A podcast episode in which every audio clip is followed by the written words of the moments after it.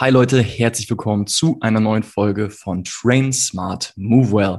Hier gibt es Tipps und Tricks für euer Training, es gibt Motivation und Inspiration zu mehr Bewegung und außerdem Einblicke in die unterschiedlichsten Sportarten. Und auch das ist der Plan für diese heutige Episode.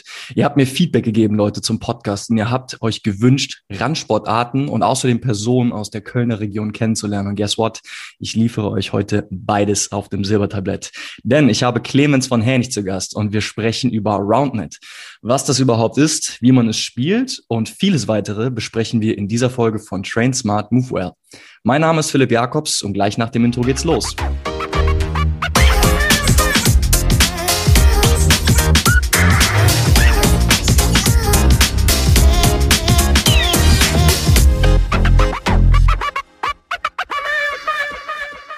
So Leute, herzlich willkommen Cool, dass ihr am Start seid. Ja, äh, Clemens und ich, wir kennen uns tatsächlich schon seit ein paar Jahren. Und zwar hat er mir damals, ich glaube, das war so 2018, während des Bachelorstudiums äh, sein WG-Zimmer mir zur Zwischenmiete anvertraut. Äh, das war zu der Zeit, als ich gerade aus meinem Praktikum aus Dänemark zurückkam und Clemens sein Auslandssemester, ich glaube, in Innsbruck gestartet hatte.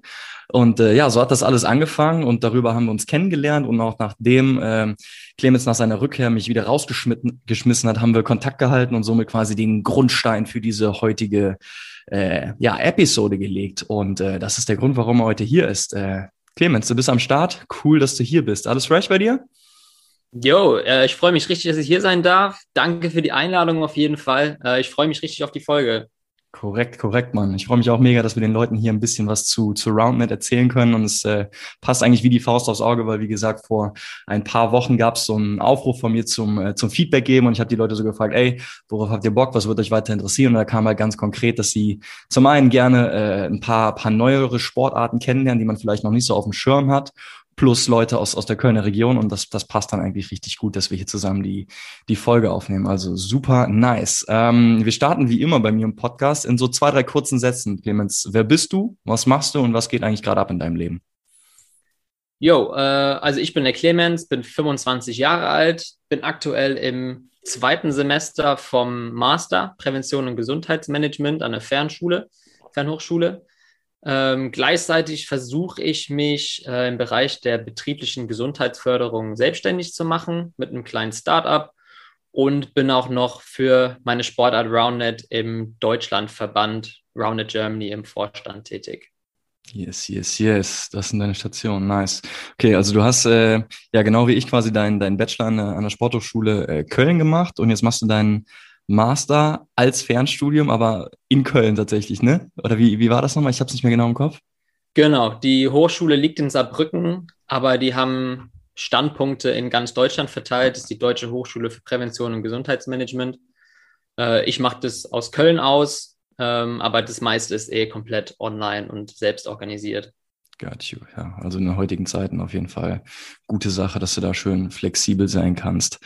Ähm, hast du Bock, kurz einen, einen, kleinen Einblick zu geben in, äh, in deine, äh, ja, in, der, in deinen Start in die Selbstständigkeit? Willst du ein bisschen zu, zu deinem Unternehmen erzählen?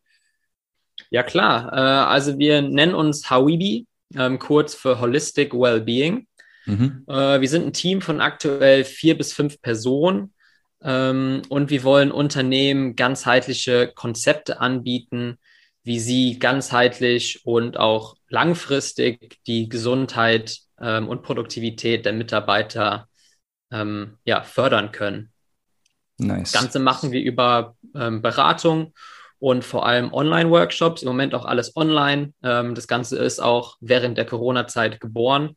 Ähm, da war, nichts, war nicht so viel mit Präsenz, aber ja, wir versuchen das alles online zu machen, möglichst interaktiv zu halten, ähm, damit es sich so anfühlt, als wäre man vor Ort.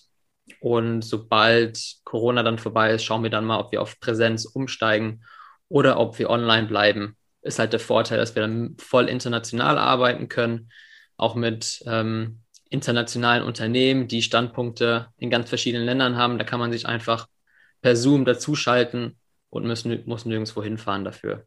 Ja, nice. Äh, das hast du doch auch letztens, glaube ich, nochmal erzählt, dass ihr, war das ein Unternehmen in, Japan, äh, mit, mit dem ihr gerade dann in, in, in Kooperation seid oder?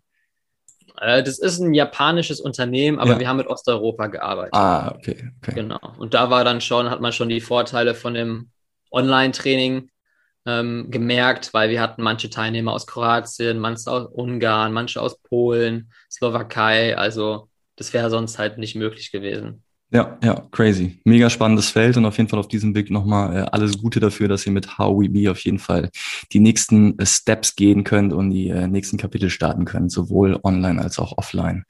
Ja, ähm, danke. Das wird auf jeden Fall spannend. Mega, Mann.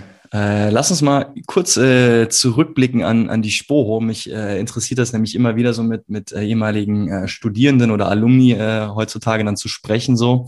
Ähm, und so zwei Klassiker-Fragen, die ich dir gerne stellen möchte. A, deine beste Erinnerung an die Zeit an der Spoho und dann deine schlimmste Erinnerung.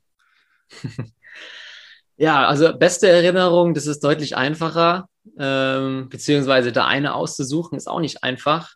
Wahrscheinlich die Sommer vor Corona, wo man wirklich äh, aus einer Veranstaltung direkt zur Playa gerannt ist, eine Runde Beachvolleyball gespielt hat und dann sandig in die nächste Veranstaltung gelaufen ist. Das war schon schon echt immer super cool im Sommer.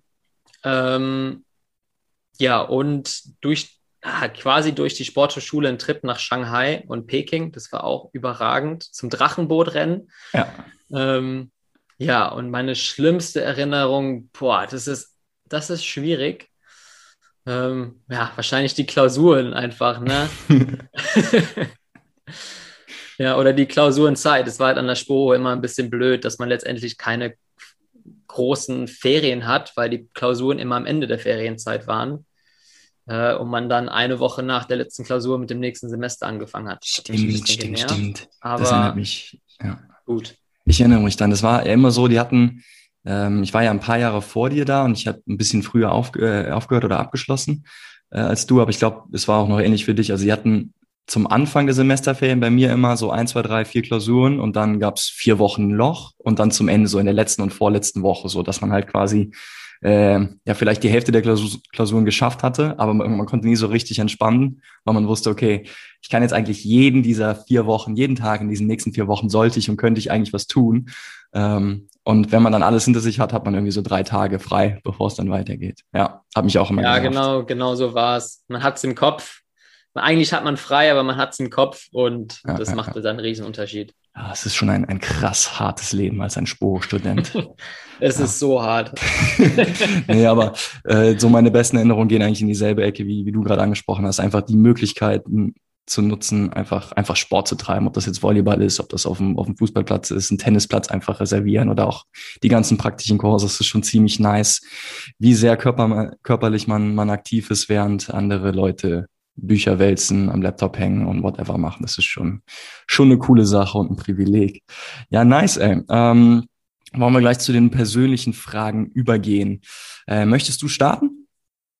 Ich kann gerne starten. Und zwar meine Frage an dich, Philipp. Yes. Wärst du lieber unfassbar intelligent, dafür aber super hässlich und übergewichtig? Oder auf der anderen Seite wärst du lieber super gut aussehen, fit, aber dafür äh, dumm wie Stroh? Das ist voll die schwierige Frage, ey. Aber ich glaube, mit zwei wird es mir besser gehen. Oder, also bin ich, äh, ist das nur ein aktueller Zustand? Kann ich, kann ich dieses, dieses Übergewichtige, kann ich das wegtrainieren? Weil ich bin ja dann so schlau, dass ich mir einen Plan aufstellen kann, um das Ganze zu verlieren. Weil dann, dann nee, würde ich das fast. Schummeln. Das wäre, ich sag das, mal, es wären schon zehn, okay. so mindestens zehn Jahre. Aber ja. hässlich wärst du immer, logischerweise. Hässlich wäre ich immer, logischerweise. Wobei, wenn ich, wenn ich so schlau bin und, und mir halt so eine, eine goldene Nase verdienen könnte, könnte ich mir das wahrscheinlich mit OPs auch wieder, äh, wieder recht rücken. Mhm. Ich bleib trotzdem bei der zwei. Dann wäre ich lieber total äh, bemittelt, aber dafür gut aussehend und fit. Dann würde ich es vielleicht auch gar nicht merken, dass das so ist. Wie wär's bei dir? Ja, schwierig, auch ähnliche Gedanken. Wahrscheinlich. Muss ich das beantworten? Meine musst Frage nicht, an dich. Ja, ist okay. Dann beantworte lieber meine Frage jetzt. Gibt es ja, genau, etwas, von dem du schon lange träumst, dich aber noch nicht getraut hast, es zu tun, beziehungsweise es einfach noch nicht gemacht hast? Nochmal, sorry, den ersten. Gibt es etwas, von dem du schon lange träumst, also eine Erfahrung, eine Aktivität oder eine Reise oder whatever, ne, was du schon übertrieben lange planst, immer mal gemacht haben wolltest, aber du hast dich entweder nicht getraut oder du hast es immer noch nicht hinbekommen, das zu tun? Boah, muss ich kurz überlegen.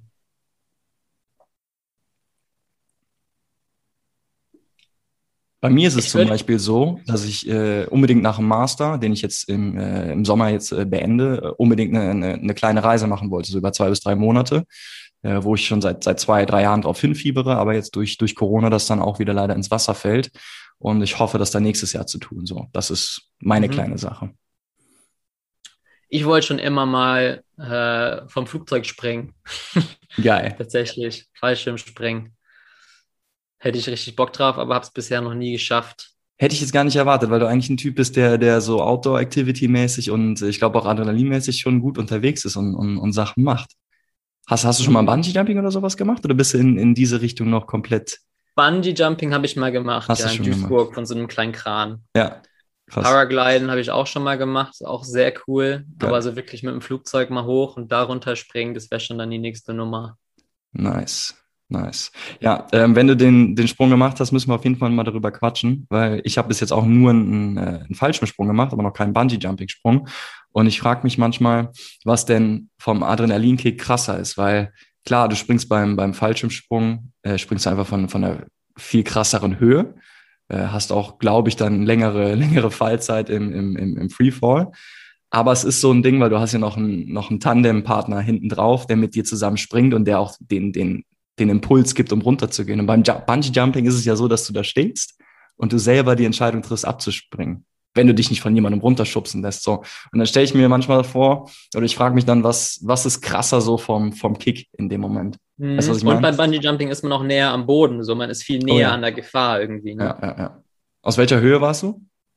War das bei dir? Boah, ich glaube, das waren nur so, lass mich nicht lügen, 20, zwischen 20 und 30. Ah, okay, okay. Also noch, noch relativ human in, in Bungee-Jumping-Sphären. Ja, ja. ja. ja.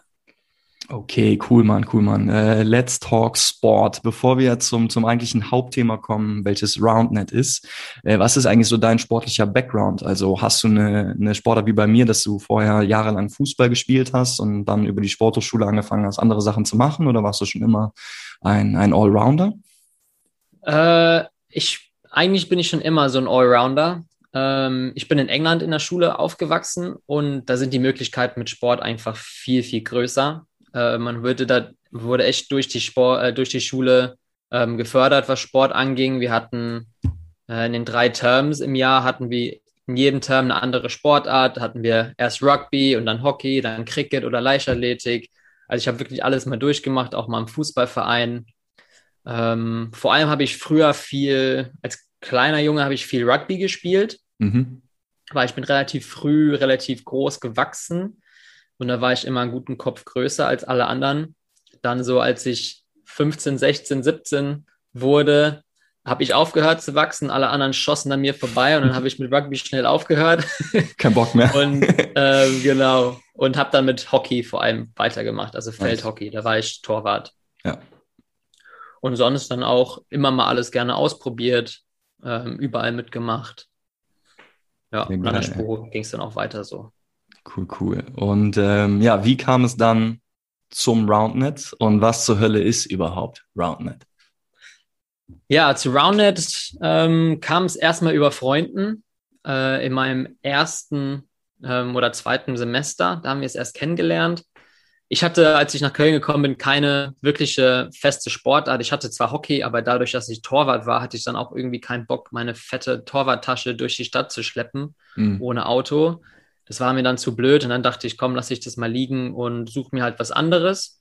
Habe jetzt nicht aktiv nach was gesucht, aber dann hat mich ein Kumpel eingeladen, mal ähm, bei einem Roundnet-Turnier mitzuspielen. Äh, in Belgien das war das erste. Und da habe ich dann mitgezockt und habe einfach super viel Freude daran gefunden. Da wurde auch schon der erste Verein in Köln gegründet, der erste Roundnet Club Köln. Okay, wann war das ungefähr? Und das war 2016. Okay. Genau, so Ende Sommer wurde der Verein gegründet und ich bin dann im November dazugestoßen. Und dann ging es eigentlich immer rapide weiter, verschiedene Turniere. Dann kamen auch die ersten Turniere in Deutschland. Es ging dann langsam los. Ähm, ist man ein bisschen rumgereist, auch mal ähm, nach Prag und da habe ich dann super viele Leute kennengelernt, super viel Spaß gemacht, auch die ersten Erfolge ähm, gefeiert. Und so bin ich da irgendwie hängen geblieben und habe mich da dann etabliert. Nice, nice. So, jetzt lassen wir mal versuchen, die Leute, die noch nie davon was gehört haben, irgendwie abzuholen. Äh, vielleicht so als Disclaimer, RoundNet äh, ist, ist ein Begriff, der immer so im Raum steht. Der andere ist Spikeball. Ähm, ich habe eben mal bei euch auf der, auf der offiziellen Seite geschaut. Ähm, da gibt so es so eine kleine ähm, Erklärseite. Da habt ihr so, einen, so einen kleinen Informations- oder Definitionsblock. Da ist, äh, wird in einem Satz ges äh, davon gesprochen, es ist angehaucht vom Beachvolleyball, vereint Spielwitz, Fairplay, Koordination und Ballgefühl. Ähm, Finde ich, äh, ist schon mal eine ziemlich gute äh, Beschreibung. Was würdest du noch so hinzufügen? Also lass uns mal die Leute so ein bisschen abholen, die noch nie was davon gehört haben. So angefangen bei, es ist 2v2 auf so einem Netz. Wie, wie läuft das ab? Genau, also ja, optisch hat man ein rundes Netz. Ähm, das ist ungefähr ein Meter im Durchmesser, mhm. ähm, steht 20 Zentimeter vom Boden ungefähr ähm, auf so einem Plastikrahmen und man steht außen rum, man hat kein Spielfeld zwei gegen zwei, man hat drei Kontakte, um den Ball wieder aufs Netz zu bringen. Das, der Ball ist ein bisschen größer als ein Tennisball, ähm, so ein Gummiball auch mit Luft gefüllt. Man darf ihn nicht fangen, man prellt ihn, hat halt einen Kontakt pro Person äh, und muss ihn dann aufs Netz schlagen. Der Ball springt ab, das ist dann gleichzusetzen wie Netzüberquerung im Beachvolleyball. Ja. Ähm, dann ist die andere Mannschaft an der Reihe, hat maximal drei Kontakte, geht auch direkt zurück oder beim zweiten Kontakt äh, um den Ball wieder aufs Netz zu bringen. Das sind so die einfachsten Regeln und viel komplizierter wird es auch eigentlich nicht. Deswegen ist es super einfach, das einfach mal auszuprobieren. Und ich bin mir sicher, vor allem die Kölner, die zuhören, ähm, die haben es mit Sicherheit schon mal im Park gesehen. Diese ja. kleinen gelb-schwarzen Netze wahrscheinlich. Ähm, sieht man überall, vor allem im Sommer. Ja, 100 Pro. Also jeder, der in Köln wohnt und schon mal irgendwie den grünen Gürtel nur entlang gefahren hat, der, der muss auf jeden Fall schon mal ein Roundnet-Spiel gesehen haben. Ähm, ja, die, die Parallele zum Beachvolleyball ist auf jeden Fall, oder grundsätzlich zum Volleyball ist auf jeden Fall da. Es sind diese, diese drei Kontakte mit dem Prellen, wie du angesprochen hast wo man so annimmt, stellt und dann wieder den Angriff äh, macht. Und Netzüberquerung ist eben nicht übers Netz, sondern dann titschend übers Netz. Deswegen finde ich es manchmal auch so ein bisschen Tischtennis-like, äh, weil man den halt dann aufs Netz ballert. Ähm, ja, ich, äh, ich werde auf jeden Fall den, den Link zu eurer Webpage da mal in die Folgenbeschreibung äh, packen. Leute, falls euch das interessiert, klickt auf jeden Fall mal drauf. Da ist auch noch so ein schönes ähm, Video über drei Minuten, wo das nochmal sehr, sehr cool äh, veranschaulicht wird. Da bist du auch zu sehen, Clemens. Richtig guter Mann. Bei den Vorwiesen ist es, äh, habt ihr es gemacht, ne? Direkt vom Stadion. Ja, genau. Ja. Äh, du hast eben schon erzählt, äh, so 2016 kamst du dazu. Ist das auch so ungefähr das, das Geburtsjahr von, von RoundNet? Und ähm, beziehungsweise gab es das schon viel früher? Und bist du erst dann dazugekommen? Sportart an sich ist schon relativ alt, aber hat sich erst in den letzten Jahren wirklich etabliert. Also wahrscheinlich so drei, vier, fünf Jahre bevor es in Europa ankam, haben die Ami, Amis damit angefangen. Okay. Ähm, die haben es wirklich groß gemacht und dann ist es irgendwann rübergeschwappt. Ähm, also die Amis sind jetzt auch im Moment deutlich vorne, was Niveau betrifft. Ähm, aber wir sind da auf jeden Fall ambitioniert aufzuholen. Sind nur ein hm. paar Jahre hinterher. Ja, ja, ja. Aber wenn du sagst, drei, vier Jahre bevor es in, in Europa gecatcht ist, also für, für meine Begriffe, ähm, und ich bin ja Outsider, also ich habe erst vor, vor, ja, vielleicht so 2015, 16 rum überhaupt von RoundNet gehört. Dann hätte ich jetzt gedacht, okay, dann ist es 2010 wahrscheinlich in den Staaten losgegangen. Ist das so oder war das schon in den 90ern oder viel noch früher? Ich glaube, die Sportart gibt es sogar schon echt lange. Okay. Aber war halt wirklich nur winzig. Vielleicht ja. gab es auch mal einen Trend, aber der ist dann wieder zurückgegangen. Also die Sportart ist nicht neu, ähm, aber man hat halt nie davon gehört. Es war halt irgendwie so eine Sportart, die war halt irgendwie da, aber keiner kannte das und ja. ist auch nie groß geworden. Bis jetzt quasi. Okay, genau. Okay. Und 2016 und, äh, ist es halt wirklich dann bei uns in Deutschland erst angekommen. Ja, okay. Und ähm, wie hat das mit dieser Namensfindung, äh, was hat es damit auf sich? Denn ähm, Früher wurde immer von, von Spiken gesprochen und Spikeball. Äh, mittlerweile ist eher so Round, Roundnet der, der Begriff, äh, der, der im Raum steht. Ähm, ist das einfach nur eine, eine Marke? Die einen kaufen Spikeball, die anderen kaufen Roundnet? Oder äh, gibt's da, gibt's da andere Gründe für, warum das, äh, das eine so heißt und das andere so? Oder hat ähm, Roundnet Spikeball abgelöst? Nee, also ganz einfach, die Sportart heißt Roundnet. Ja. Und Spikeball ist ein Hersteller von Sets. Von den gelb-schwarzen Dingern, okay. Genau. Es ah. gibt noch andere Hersteller jetzt mittlerweile, gibt Rashball, Bamball, auch super viele, die so billige Sets herstellen, die es mittlerweile auch in jedem Baumarkt oder auch im Lidl mal zwischendurch zu kaufen gibt. Ähm, aber Spikeball ist die bekannteste Marke, die aus Amerika. Ähm, und deswegen kennen auch die meisten unter dem Namen Spikeball, weil das so der gängige Begriff war. Aber wie gesagt, die Sportart heißt Roundnet. Got you. Okay. So, und wir haben schon darüber gesprochen, es ist im Prinzip immer zwei gegen zwei.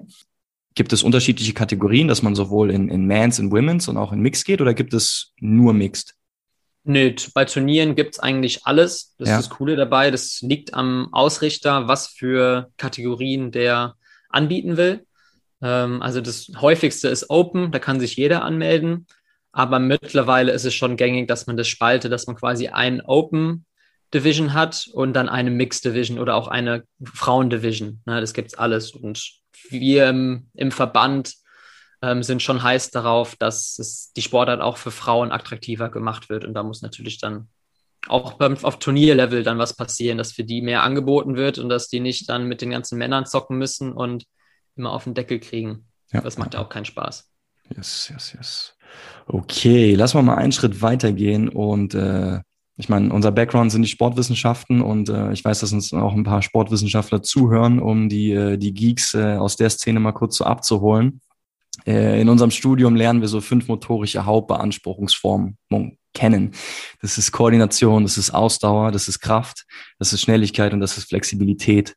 Äh, und bezogen auf diese äh, fünf Formen finde ich es cool, wenn du mal so eine Prio-Liste erstellst, was für Roundnet deiner Meinung nach am wichtigsten ist. Und wenn du Bock hast, kannst du auch gleich direkt so erzählen, warum du denkst, dass das super wichtig ist und warum nicht. Ähm, und dann hangeln wir uns da mal so ein bisschen entlang und versuchen nochmal einen äh, besseren Einblick darin zu bekommen, wie so überhaupt die Belastung ist, wenn man das zockt. Denn ähm, das ist eine Sache, das so beim Vorbeifahren im, im Grüngürtel mal zu sehen. Das ist eine andere Sache, wenn du am Netz stehst und mal versuchst zu zocken. Ähm, und für die Leute, die das noch nicht gemacht haben, versuchen wir das jetzt mal ein bisschen äh, besser äh, ja, zu erklären. Also hau mal raus. Jo, also auf Platz 5 würde ich die Flexibilität packen, mhm. tatsächlich, weil man, man muss jetzt kein Handballtorwart sein, um da gut zu sein. Ähm, man, ja, die anderen Sachen sind ja letztendlich viel wichtiger und mit Flexibilität kann ich vielleicht mal einen, einen krassen Block oder sowas werfen, aber viel mehr äh, kriegt man da auch nicht raus. Ähm, auf Platz 5, äh, 4 würde ich die Kraft packen, Mhm. Für Anfänger kann die Kraft ein großer Vorteil sein, einfach weil man den Ball viel härter raushauen kann und viel weiter schlagen kann. Aber sobald man dann ein höheres Niveau erreicht, ähm, ist es einfach wichtiger, ruhig, ruhig zu bleiben und viel mehr ähm, mit einer guten Technik zu schlagen. Dann schaut man dann, dass man eher flach schlägt und dann kommt es nicht mehr so auf die Kraft drauf ein. Ähm, ja, sondern nicht, wie man den Ball, wie man den Ball schlägt. Ja, ich finde, das ist ein richtig guter äh, Kommentar, dass man am Anfang so einen Vorteil davon hat, aber sobald man, ich sag mal so, den, den nächsten Step geht und das Spiel ein bisschen besser versteht und weiß, wenn man den richtigen Winkel schlägt, man auch mit weniger Kraft auskommt, dann, dann geht es direkt einfach, dann ist es nicht mehr so, so die hohe Priorität. Ähm, ich weiß genau. noch genau, als ich das erste Mal gezockt habe, wollte ich immer mit voller Wucht da reinballern und von oben richtig bumm, damit das Ding möglichst, möglichst weit titscht. Aber du hast einfach teilweise viel mehr davon, wenn du das Spielgeschehen ein bisschen abwartest oder wartest, dass der Ball tiefer über das Netz kommt, dass du ihn kurz vorher einfach nur in, in eine richtige Richtung bringst. Ähm, hast, hast einfach mehr von, ja. Makes sense. Genau. Ähm, auf Platz, Platz drei packe ich, pack ich dann die Ausdauer. Aha. Ähm, Ausdauer ist jetzt nicht so wichtig, wenn ich einfach so eine Runde zock, weil es gibt sehr viele Pausen zwischendurch. Aber wenn ich so einen Turniertag habe, wo ich ein Spiel zocke, Viertelstunde Pause habe, noch ein Spiel zocke, Viertelstunde Pause habe, noch ein Spiel zocke, eine Stunde Pause habe, dann ist halt den ganzen Tag on-off, on-off, on-off. Äh, und irgendwann merkt man es dann natürlich auch äh, im Kopf wie auch im Körper. Und da, wenn man dann bei den Finalspielen mitspielt, will man natürlich trotzdem noch mit der Konzentration voll dabei sein ähm, und noch schnell die Bälle holen können. Das heißt, Ausdauer im Sinne von körperlich, aber auch mental ist da super mhm. wichtig, dass man einfach nochmal Fokus behält ähm, und bei den technischen Sachen ähm, keine Fehler macht. Yes. Okay, Platz zwei. Platz zwei ist für mich die Schnelligkeit. Aha. Ähm, das ist was, was für mich oder generell äh, finde ich noch zu wenig Wert drauf gelegt wird. Aber in, im Roundnet ist es einfach so, dass man grundsätzlich ein sehr kleines Spielfeld hat. Es ist theoretisch unbegrenzt, aber es hängt natürlich davon ab, wie weit die Leute schlagen können.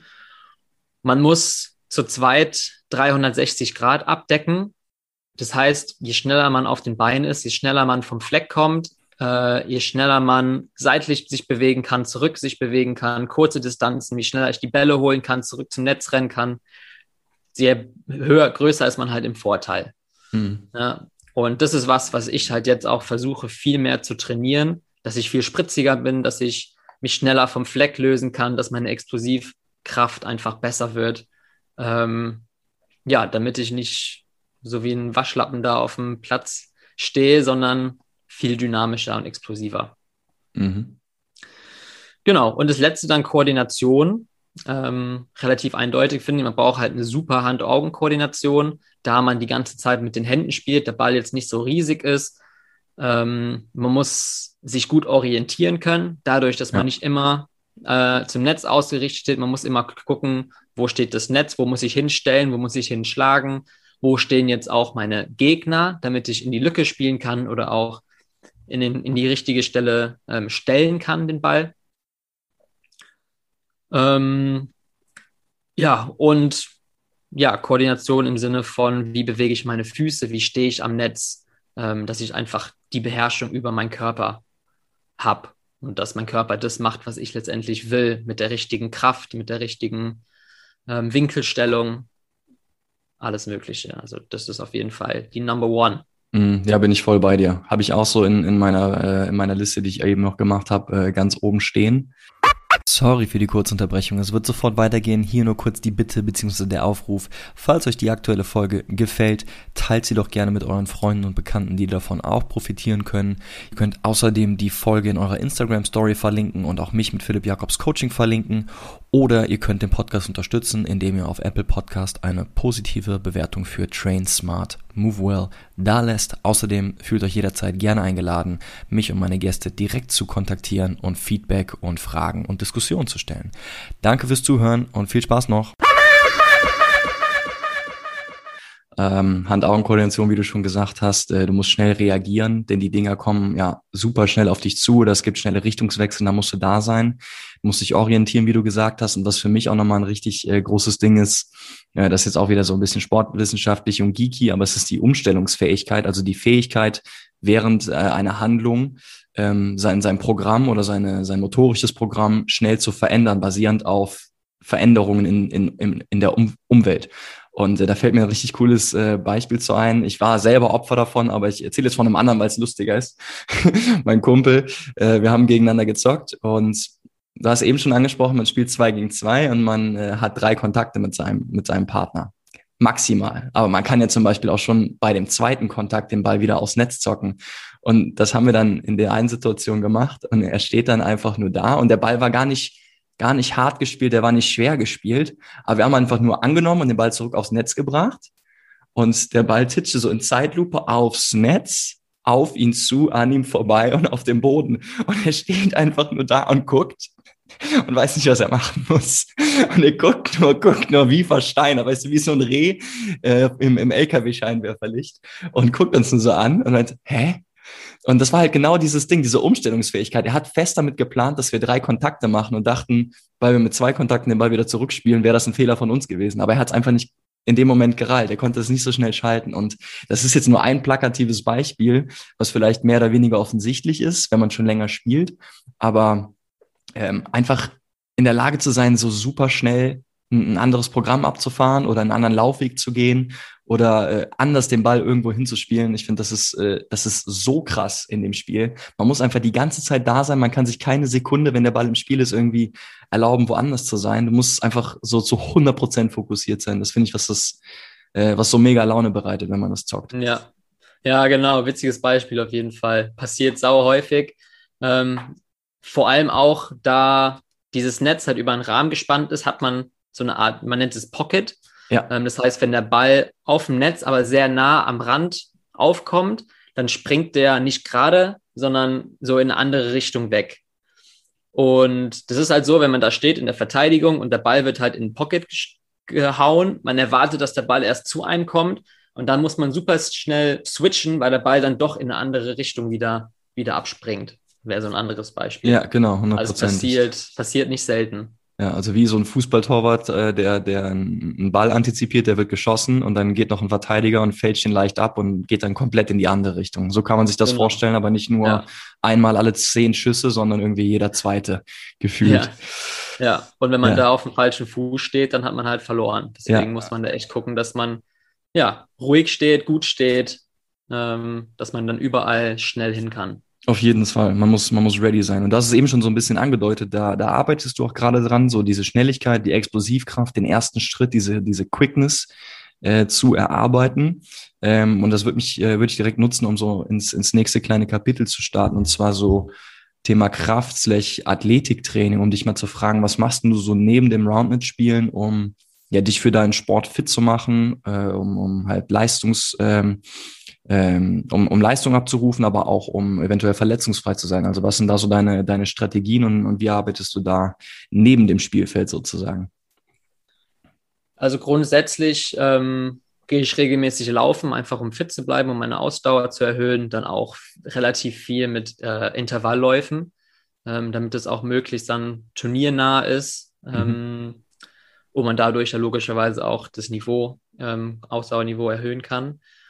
Ähm, dann habe ich jetzt angefangen, ähm, auch mehr mit Koordination zu machen, mit der Koordinationsleiter.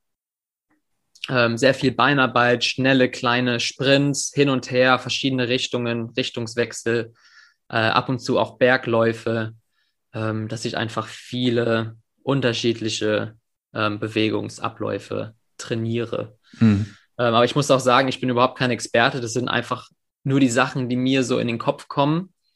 Ähm, deswegen, ja, jetzt hast du diese eigentlich alle Sachen gehört, die ich mal zwischendurch mache. Vielleicht jetzt eine Frage zurück an den Experten. Was, was sind denn so coole Sachen, die man in meinem Fall oder für so eine Sportart, wo man sehr schnelle, kurze Distanzen hat, ähm, wo man schnell vom Fleck kommen muss, was sind denn da so die besten Sachen, die man machen kann?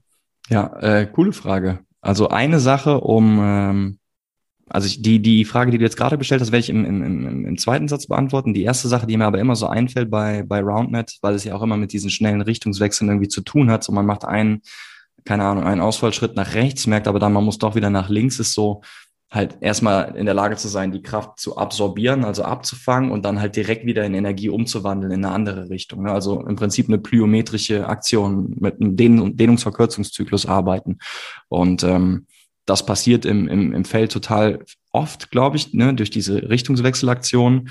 Und äh, dementsprechend finde ich, kann man das auch sehr, sehr gut im, im Rahmen von einem Kraft- oder einem Athletiktraining umsetzen. Und da würde ich jetzt zum, zum Einstieg auf jeden Fall so mit, mit, äh, mit so Basic Plyometrie-Sachen arbeiten. Also je nachdem, wie, wie das Level von jemandem ist, ähm, halt erstmal mit, mit, mit klassischen Ein Einführungssachen wie ein paar lockere Drop Jumps, ein paar Squat Jumps, ein paar Counter Movement Jumps, um erstmal so bilateral ein Grundgerüst zu, äh, zu erfahren und das dann halt langsam zu steigern mit, mit kürzeren Kontaktzeiten, mit repetitiven Bewegungen, dass man halt nicht nur einen Counter-Movement-Jump macht, landet und den nächsten macht, sondern drei, vier, fünf gleich hintereinander, dass man so kurze Kontaktzeiten auf dem Boden hat. Man kann dann Stück für Stück in, in unilaterale Bewegungen reingehen ähm, dass man zum Beispiel als ein als eine äh, Progressionsreihe, man könnte so so Skater Jumps machen, wo man quasi auf einem Einbeinstand links ist, rüberspringt auf rechts, landet, das stabilisiert, dann wieder auf links landet, stabilisiert. Das wäre so die erste Progression und dann in dem nächsten Schritt könnte man ein, äh, einbeinig links stehend man springt auf rechts, aber da landet man nicht mehr, sondern drückt nur schnell wieder ab, um wieder zurück auf seine erste Position zu kommen. Progression 2 und Progression 3 wäre, dass man die Skater-Jumps dann komplett repetitiv macht und dann immer rechts, links, rechts, links und dann halt so ein bisschen leicht diagonal nach vorne zu gehen. Das sind nur so, so zwei, drei kleine Beispiele, wie man es mit, mit Bodyweight und Plyometrie machen könnte. Wenn man sich im, im Kraftraum bewegt, denke ich, ähm, aufgrund der Tatsache, dass auf jeden Fall richtig viel Kraft wirkt, richtig viele Kräfte wirken, wenn man in den Boden tritt und, und Kraft absorbieren muss und einen Richtungswechsel und so weiter vollziehen muss, äh, so greift der Klassiker, you can't go getting, uh, can't go wrong getting strong. Ähm, also so Maximalkraftniveau annehmen, denke ich, äh, kann, kann jedem auf jeden Fall gut tun als, als Basis, bevor man dann auch im, im Kraftraum mit, mit ähm, anderen äh, schnellkräftigen oder Powerübungen arbeiten kann. Zum Beispiel äh, so ein paar, paar Sachen aus dem olympischen Gewichtheben. Wenn man da jetzt nicht so firm ist, muss man vielleicht nicht direkt in, in Clean and Jerk oder ein Snatch-Muster gehen. Aber man könnte zum Beispiel ähm, lass uns mal überlegen. Man könnte zum Beispiel so Split Jerks machen. Ähm, ne, also aus dem, aus dem Stand mit einer, mit einer Kettlebell hier so in, in der Schulter und dann mit einer schnellen Dip-Bewegung runtertauchen und dann in, in eine Ausfallschrittposition gehen und dann die Hantel, während man runtergeht, über dem Kopf stabilisieren. Ne, das ist dann auch vielleicht eher eine, eine Position, die man ähm, beim Roundnet-Spielen einnimmt, als jetzt im, im Parallelstand in eine tiefe Kniebeuge zu gehen. Ähm, aber ich denke, das, das ist eine interessante Sache und ich glaube auch kaum, dass es da jetzt schon einen krassen krassen Research zu gibt oder irgendwelche Leute, die sich in, in diesem Bereich spezialisiert haben. Aber da gibt es auf jeden Fall Potenzial, weil es ist ja schon äh, ja mit vielen Richt Richtungswechseln und kleinen kurzen Sprints verbunden, was du ja auch in anderen Sportarten hast. Also das wäre so meine, meine kurze Antwort aus der Hüfte geschossen. Ja, coole Antwort. Ähm, ja, also Plyometrie ähm, werde ich auf jeden Fall nochmal angehen müssen. Da komme ich dann vielleicht nochmal auf dich zu, um nochmal spezifischer vielleicht äh, ein paar kleine Tipps abzuholen. Ja, melde dich gerne, auf jeden Fall. Können wir machen. Ja. Ähm, okay, lass mal mal so eine kurze äh, exemplarische Trainingswoche durchgehen. Hast du einen, festen Ablauf, die, wie du für dich trainierst, oder gibt es ein, ein, Team, mit dem du regelmäßig trainierst, bevor es dann am Sonntag zum, zum Wettkampf geht? Also lass uns mal so sagen, du hast Samstag, Sonntag, habt ihr einen Tag Wettkampf oder habt ihr ein Wochenende Wettkampf? Wie ist das normalerweise? Meistens ein Tag. Okay, dann lass sagen, du entscheidest Samstag oder sorry? Meistens Samstag. Okay, dann lass sagen, du hast Samstag Wettkampf. Wie, wie bereitest du dich vor? Wie ist deine Trainingswoche? Ähm, ja, also so richtig professionell ist es noch nicht, muss ich sagen. Leider, ähm, obwohl ich sehr motiviert wäre, das mal richtig professionell anzugehen. Ähm, aber so meine optimale Woche wäre vielleicht montags und mittwochs nochmal trainieren, Roundnet. Äh, dienstags dann vielleicht nochmal eine intensivere Einheit einbauen, sei es äh, Kraft oder ähm, Ausdauer, dann um meine Strukturen, die ich fürs Wochenende brauche, ähm, nochmal wirklich zu schonen äh, und aufzubauen. Äh, und dann Donnerstag, Freitag eher Erholung, damit mein Körper für den Samstag fit ist. Ähm, zudem mache ich auch relativ viel mit Ernährung, ähm, mhm. dass ich jetzt zum Beispiel wirklich dann darauf achte, wenn es jetzt für mich ein wichtiges Turnier ist, ähm, dass ich äh, in den paar Wochen davor ähm, Intervall faste, ähm, dass ich einfach meinen Körper da gut aufbauen kann, ähm, gut regenerieren kann und einfach dann fit ist an dem Tag für eine Höchstleistung. Yes, sir, yes, sir. Okay, und wenn wir an diesem Tag sind, Samstag ist, ist Turniertag, wie läuft das ab? Weil du hast es eben schon mal so ein bisschen angedeutet, es ist jetzt nicht nur ein Spiel und dann ist vorbei, sondern ihr, ihr spielt mehrere Spiele. Ähm, du bist ja auch schon zur Europameisterschaft gefahren und warst ja nicht, äh, nicht wenig erfolgreich. Ähm, wie, wie, wie liefen die ab? Hau mal raus. Und dann erzähl natürlich, also welchen Platz du geholt hast ist es immer so, dass man erstmal eine Gruppenphase hat. Ja. Ähm, da müssen dann die Ausrichter entscheiden, sind es jetzt kleinere Gruppen mit zum Beispiel vier oder fünf Teams oder sind es größere Gruppen mit acht Teams. Ähm, und dann zockt man gegen jeden in der Gruppe. Meistens, wenn man Zeit hat, zockt man äh, Best of Three. Äh, Punkte bis 15. Mhm. Äh, bis 21 zockt man dann, wenn man Zeit hat, ab meistens Halbfinale oder erst im Finale. Ähm, man kann aber auch machen in der Gruppenphase, dass man nur einen Satz spielt, dafür dann länger. Das macht man häufiger, wenn es große Gruppen sind, weil man Best of Three, da ist man den ganzen Tag nur mit der Gruppenphase beschäftigt. Ja, krass. Da muss man einfach schauen, wie man durchkommt ähm, und dass man in, in der Zeit bleibt. Genau, und je nachdem, welche Platzierung man dann hat und wie viele überhaupt teilnehmen, ähm, gibt es dann entweder einen 32er K.O.-Baum oder einen 16er K.O.-Baum je besser man in der Gruppe abschneidet, desto höher wird man dann in einem, im K.O.-Baum platziert, ist wie bei jeder anderen Sportart auch. Ähm, der spielt dann meistens Platz 1 gegen Platz 4 zum Beispiel von einer anderen Gruppe. Und dann arbeitet man sich halt in diesem K.O.-Baum ganz klassisch ähm, in Richtung Finale. Und meistens hat man dann, fängt man so um 10 an, hat dann so zwei, drei Stunden Gruppenphase, ähm, eine Stunde Mittagspause und dann geht es mit dem K.O.-Baum weiter. Bei größeren Turnieren haben wir es auch schon mal gemacht, dass man es über zwei Tage macht. Mhm. Dass an dem Samstag die Gruppenphase ist und an dem Sonntag dann komplett K.O.-Phase. Das ist ganz unterschiedlich, muss man ausprobieren. Gibt Vor- und Nachteile. Genau. Und ja, und die, äh, war das bei der EM auch so, dass ihr dann über, über zwei Tage gemacht habt? Oder war das nee, an einem da hatten Tag? Wir, da hatten wir an dem Samstag Männer- und Frauenturnier komplett und an dem Sonntag dann ein Mixturnier. Yes. Nice, ich habe nice. dann nur, nur Männer gespielt, da konnte man dann an dem Samstagabend auch noch schön den Abend genießen, ohne irgendwie die Sorge zu haben, dass man am nächsten Tag noch spielen muss. Viele haben tatsächlich beides gemacht, wo ich extrem Respekt vor äh, habe, weil ich hätte Sonntag, Sonntag auf jeden Fall nicht spielen können. Mhm. Ähm, jetzt nicht, weil der Samstagabend so heftig war, sondern weil ich mir auch irgendwas am Handgelenk gemacht hatte. Ist natürlich, wenn man dann auf hohem Niveau zockt, sich irgendwie verletzt an dem einen Tag, ja, ja, ja. Ver, verscherzt man sich dann natürlich den zweiten Tag. Ja. Aber hat sich gelohnt. Wir haben dann den zweiten Platz geholt. Vize-Europameister, Mann. Starke Sache. Richtig cool. Ja, danke. Ja, aber was ich, was ich so äh, noch lustig, aber voll, äh, ja, voll charmant oder, oder cool finde, ist einfach, dass es so ein bisschen noch so, also es scheint noch, als ist es noch so ein bisschen offen und, und Freestyle-mäßig so. Du erzählst, man kommt an, dann guckt man erstmal, wie viele Leute da sind, dann entscheidet man, spielen wir bis 21 oder machen wir, machen wir doch Best of Three. Ähm, also das, das deutet ja schon darauf hin, dass alles noch äh, in Anführungsstrichen entspannt ist, beziehungsweise es ist noch so ein bisschen variabel. Es ist jetzt noch keine, keine super festen Strukturen und es muss alles nach, nach, äh, nach der dritten Kommastelle richtig laufen und so weiter und so fort. Ähm, es scheint so, als, als geht es schon so um, um gemeinsames, cooles Miteinander und wir gucken, wie es läuft, aber wir machen es auf jeden Fall so, dass es funktioniert. Ne? Ja, genau. Also es ist jetzt nicht so äh, entspannt, dass es erst am Tag entschieden wird, wie man spielt, sondern es gibt dann eine Anmeldung und die Ausrichter entscheiden dann schon im Vorhinein, welches Spielsystem man dann spielt. Mhm. Aber ja, also wie du sagtest, es ist alles super entspannt. Das ist es halt das, was ich vor allem an der Sportart liebe, ist, dass das noch relativ klein ist und der Community-Gedanke im Vordergrund ist. Man ja, hat zum ja. Beispiel keinen Schiedsrichter, zumindest bei uns nicht. Ähm, es ist alles über Fair Play. Ähm, wenn man irgendwie sich uneinig ist, dann wiederholt man einfach den Punkt.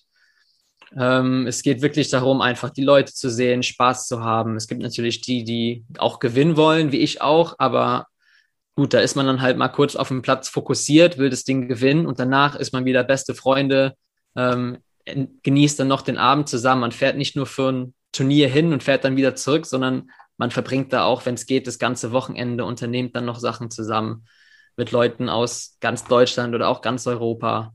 Das ist wirklich das, was für mich die Sportart auch ausmacht und für die meisten, die das treiben, auch. Klar, macht Bock zu zocken, ähm, aber dieses Community ist einfach gigantisch. Mega, echt cool. Ähm, gibt es neben, äh, du hast jetzt schon, schon Amerika, wo es so ein bisschen Vorreiterrolle ist und, und Deutschland äh, angesprochen, aber was sind so äh, weitere Nationen in, in Europa, wo man so weiß, okay, da sind schon ein paar, paar größere Roundnet-Communities am Start? Schon die meisten eigentlich. Also bei der Europameisterschaft in 2019 waren es 15 oder 16 Nationen, Krass. die mitgemacht haben. Also es ist schon groß verbreitet. In Deutschland haben wir auf jeden Fall die größte Community. Ähm, aber auch unsere ganzen Nachbarländer, ähm, Belgien, Niederlande, Tschechien, Frankreich, Spanien, England, Norwegen, Ungarn, die haben alle auch Österreich, Italien, die haben alle auch schon ähm, Communities, die auch zum Teil ähm, ganz groß sind und immer größer werden. Also das geht, das geht gut ab und das, das ist auch eigentlich weltweit größtenteils angekommen. Ja, in Indonesien sieht man Leute, die zocken, in Chile, in Thailand. Also es gibt auch jetzt einen, einen internationalen Verband ähm, seit diesem Jahr. Äh, und da sind auch alle Kontinente vertreten. Ja, korrekt, ey.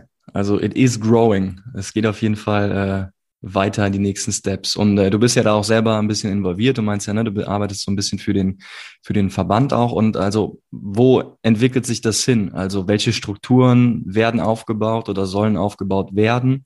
Ähm, kannst du da mal so, so ein bisschen Einblicke geben? Was, was ist jetzt geplant für die Zukunft? Was, was will man mit dem Sport weitermachen? Jo, äh, also wir haben den Verband jetzt erst äh, letztes Jahr gegründet, mhm. im August. Natürlich alles schwierig jetzt über die Corona-Zeit, ähm, da die Sportart man eigentlich nicht spielen durfte. ähm, aber nichtsdestotrotz ist es trotzdem schnell gewachsen. Wir haben jetzt knapp 200 Mitglieder deutschlandweit mhm. ähm, und haben acht bzw. neun Referate, wo wir auch Freiwillige in ganz Deutschland mit ins Boot geholt haben, die jetzt zum Thema Schule, Turnierbetrieb, Ligabetrieb, Leistungssport, internationales, Marketing und Kommunikation, äh, Technik und Digitales, wo ja diese ganzen Projekte halt dann mit einem kleineren Team ähm, betreut werden. Da hat man einfach viel mehr Potenzial für ja für geile Projekte, für ja äh, mehr Meinungen, mehr Ideen und nicht nur alles von fünf Deppen aus Köln, wie es halt ursprünglich war, sondern dann deutschlandweit mit ganz breit gefächerten Expertisen. Ja, ja. Also es ist schon echt cool. Mega nice. Und du hast es eben schon äh, im Vorgespräch kurz angedeutet, du fährst äh, heute Abend noch, noch weg, dann geht's nach Bern und da macht ihr auch so, so eine Art äh, Referat oder Workshop oder wie war's, um, um ein paar Leute zu, zu coachen? Genau, also ich bin schon jetzt seit ein paar Jahren in Köln im Verein als Trainer tätig, äh, auch auf freiwilliger Basis. Äh, und da haben jetzt die Schweizer mich und noch einen Kollegen von mir gefragt, ähm, ob wir für die Schweizer Trainerinnen ähm, da so einen kleinen Workshop-Day ähm, leiten wollen, wo wir mhm. denen einfach noch ein paar Tipps auf die Hand geben. Wie bauen die jetzt eine Trainingseinheit auf? Was sind jetzt die wirklich richtigen äh, Techniken, ähm, zum Schlag, zum Stellen, äh, was sind die richtigen Taktiken in der Verteidigung und so weiter, dass die das einfach mit einem guten Gefühl und Gewissen dann an ihre Communities und Vereine weitergeben können. Mega, voll cool. Also ich, ich finde das so geil, es ist so, es ist noch am Growing, weißt du? Also dass, dass man so nach, nach, äh, in die, nach Bern fährt, um, um Leuten Techniken weiterzugeben und so weiter. Also du kannst halt, glaube ich zumindest, jetzt noch nicht alles auf, auf YouTube dann, dann finden. Und ich finde es mega sympathisch, dass dann über, über die Art und Weise über diesen Community-Gedanken da äh, ja so viel abläuft. Mega cool. Ja. Äh, ja, für die Zuhörer und vielleicht auch gerade die so aus, aus Köln kommen, wie kann man an, anfangen? Bei wem soll man sich melden, wenn man in, in Köln zocken will? Ähm, ja, wenn man in Köln ist, dann entweder man holt sich so ein Set oder ähm, man kann sich natürlich auch beim ersten Roundnet Club Köln melden ähm, findet man auf Instagram oder die haben auch eine Homepage. Und sonst, wenn ihr auf roundedgermany.de guckt, ähm, da sind dann auch alle Communities, alle Vereine in Deutschland aufgelistet, inklusive Kontaktpersonen. Ähm, da findet man dann ja, alles, was man braucht, alles, was es gibt, letztendlich. Ähm, also die Möglichkeiten gibt es. Also wie gesagt, entweder erster Rounded Club Köln ähm, oder brownetgermany.de, der deutsche Verband. Easy, man. Und für die Leute, die noch mehr ins Detail gehen wollen, du hast eben auch erzählt, ähm, dass ihr einen Podcast habt. Ne? Wie findet man den? Wo findet man den? Wie heißt der? Genau, wir haben auch einen Podcast, der heißt Netzklatscher. Findet man auf Spotify und auch auf den gängigen ähm, Podcast-Kanälen. Also check it out, Leute. So, last but not least, Clemens, ähm, dein bester Tipp für angehende Roundnetter. Sagt man das überhaupt so? Ja, doch, kann man sagen. Roundnetter. Ja. Ist jetzt nicht das schönste Wort, aber gut.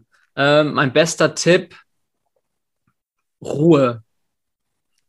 Wie auch, ja, bei jeder Sportart, aber bei Roundnet ist es echt besonders wichtig, dass man einfach die Ruhe bewahrt. Kommt natürlich mit Erfahrung, aber wenn ich ruhig bleibe, warte, ähm, habe ich einfach eine bessere Kontrolle ich kann mir das ganze Geschehen in mehr Ruhe angucken. Ich kann ruhiger schlagen in die richtigen Richtungen. Ich mache weniger Fehler. Ähm, weil bei Roundnet kommt es halt auf die kleinen Fehler drauf an. Wer mehr Fehler macht, verliert. Hm. Ähm, und wenn man es dann schafft, im Kopf und im Körper ruhig zu bleiben, dann schafft man sich auf jeden Fall einen klaren Vorteil. Ja. Und nicht mit voller Wumms da aufs Netz hauen, weil ich, dann geht es meistens schief. Ich sehe mich voll da wieder. Also ich habe schon viel zu oft einfach nur aus, aus, aus purem ich weiß nicht, aus, aus purer Aggression oder aus purem, äh, aus purer Motivation da reingeballert und ich hätte einfach nur kurz einen Moment abwarten können, den Ball schön in einem guten Winkel in die andere Richtung spielen können, dann wäre es vorbei gewesen. Aber so habe ich dann neben das äh, Netz geschmettert. Also ähm, nehme ich voll an. Ich finde, ich ist ein guter Tipp. Ja, Clem, Alter, ähm, wir sind am Ende angekommen. Vielen Dank, dass du am Start warst und mir heute Rede und Antwort äh, geliefert hast. Falls du noch irgendwelche letzten äh, Words of Wisdom hast, die du mit uns teilen möchtest, hau die gerne raus und ansonsten sag einfach noch gerne, wo man dich finden kann, sofern du denn gefunden werden möchtest. Ähm, ja, probiert es einfach mal aus. Ähm, ist wirklich nicht schwierig, äh, in Schwung zu kommen. Man braucht ein Netz, vier Leute, ähm, die paar Regeln, die ich am Anfang eigentlich erklärt habe, und man kann auch eigentlich ein Spiel starten und man kriegt auch relativ schnell einen Spielfluss raus. Das ist das Schöne, man kann es überall zocken, am Strand, auf der Wiese, in der Halle. Das ist überall einsetzbar. Das heißt, schnappt euch ein Ding, probiert es mal aus. Ähm, ja, ich bedanke mich bei dir, Philipp. Hat sehr viel Spaß gemacht jetzt in der Folge. Ob man mich finden muss, ich bin jetzt nicht so aktiv auf den sozialen Medien, ähm, aber folgt gerne ähm, Roundnet Germany auf, auf Instagram. Da gibt es immer ganz coolen Content. Könnt ihr mal so euch mal eine Idee erschaffen, wie denn so Ballwechsel aussehen. Nice. Auf spannend. Ich pack das Ding auf jeden Fall in die Beschreibung von dem Podcast. Da findet ihr auf jeden Fall den, äh, den Insta-Kanal von RoundNet Germany. Ja, cool. Auch danke an euch, liebe Zuhörerinnen und Zuhörer, dass ihr hier mit am Start gewesen seid und äh, zugehört habt. Ich hoffe, ihr habt ein bisschen Inspiration bekommen und äh, seid happy, etwas mehr über, über RoundNet kennengelernt zu haben. Wie gesagt, äh, nutzt es auf jeden Fall, um es einfach mal selber auszuprobieren. Und ansonsten wünsche ich euch noch eine gute Woche und freue mich darauf, euch nächsten Woche wieder begrüßen zu dürfen. Und bis dahin, train smart and move well.